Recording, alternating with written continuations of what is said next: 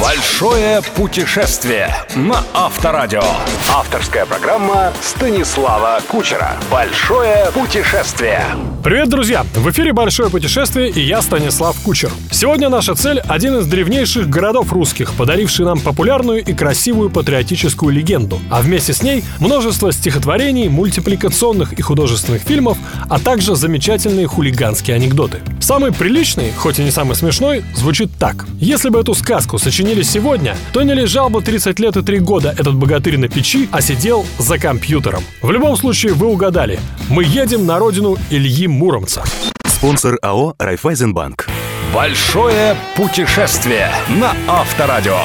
Конечно, раскинувшийся на расстоянии 330 километров от Москвы и 130 от Владимира город Муром знаменит не только былинами о богатыре, победившем соловья-разбойника. Старинные монастыри и церкви, белокаменные купеческие хоромы, прекрасно сохранившиеся деревянные избы и особняки, знаменитый на всю страну историко-художественный музей, прозванный Маленьким Эрмитажем. Лично для меня главная достопримечательность Мурома не прекрасная архитектура, а тот самый русский дух, о котором так много, особенно в последнее время, любят вспоминать московские диванные патриоты. Дух той старины глубокой, когда Русь еще не знала ни царей, ни опричников, ни имперских амбиций, когда главные вопросы жизни решались на городских собраниях, а князья шагу не ступали, не посоветовавшись с народом. В историческом центре Мурома, которому сейчас уже около 1200 лет, не почувствовать этот дух просто невозможно. Если вы любите историю, у вас хорошо развито воображение и есть навыки погружения в себя, то Муром – идеальное место для медитативных путешествий во времени. Кстати, не только в Древнюю Русь. Учитывая, что главные улицы в центре по-прежнему называются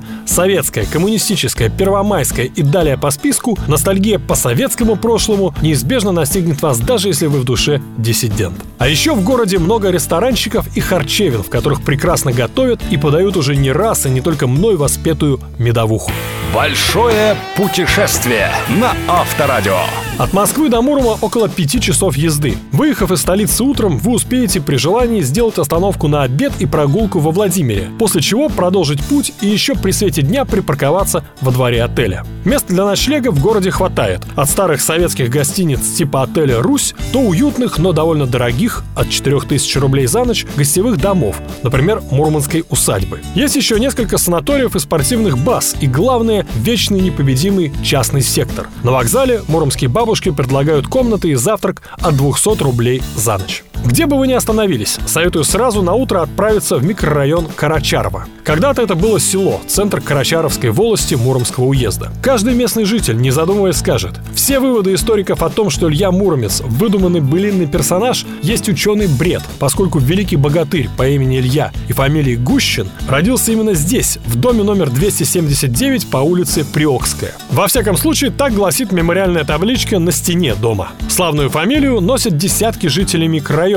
а предания о былинном богатыре веками передаются из уст в уста. Больше того, Илью Муромца тут не просто помнят. День его памяти, сильный духом и печенью карачаровцы отмечают ежегодно 1 января. Помимо дома, в котором, как утверждается, по сей день живут потомки Ильи, в Карачарове, несомненно, стоит посмотреть на названные в его честь часовню и святой источник с купелью. Источник, по преданию, начал бить сразу же после того, как по земле ударил копытом конь богатыря, а дубовые венцы в основании Троицкой церкви Илья лично выловил из вод реки Аки. В советское время церковь почти полностью разрушили, уцелела лишь колокольня. В ней и располагается теперь часовня. Напомню, Илья Мурмец был канонизирован Русской Православной Церковью. Часть его мощей лежит в Киево-Печерской лавре, а часть в открытой в 1993 году церкви Гурова, Самона и Авива. Учитывая, что деньги на строительство храма пожертвовали уважаемые люди, называющие себя прямыми потомками Ильи Муромца, у вас есть все шансы не только посмотреть на места, где родился и жил богатырь, но и прикоснуться к легенде, лично пообщавшись с ними или как минимум с их добрыми знакомыми.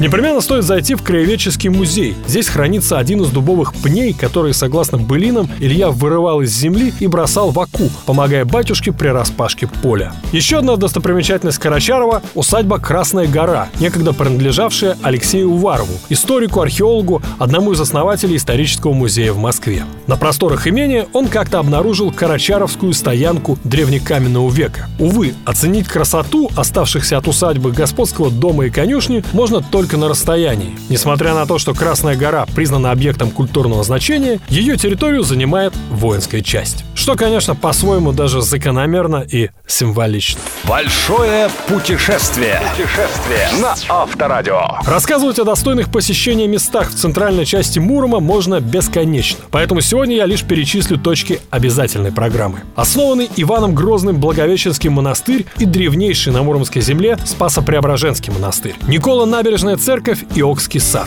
Церковь Смоленской иконы Божьей Матери и Свято-Троицкий монастырь. И, пусть для вас это и прозвучит неожиданно, водонапорная башня. Именно благодаря ей Муром стал одним из первых в России городов, где жители начали пользоваться водопроводом, где появились первые душевые кабины, чугунные ванны, унитазы и, как следствие, первые сантехники.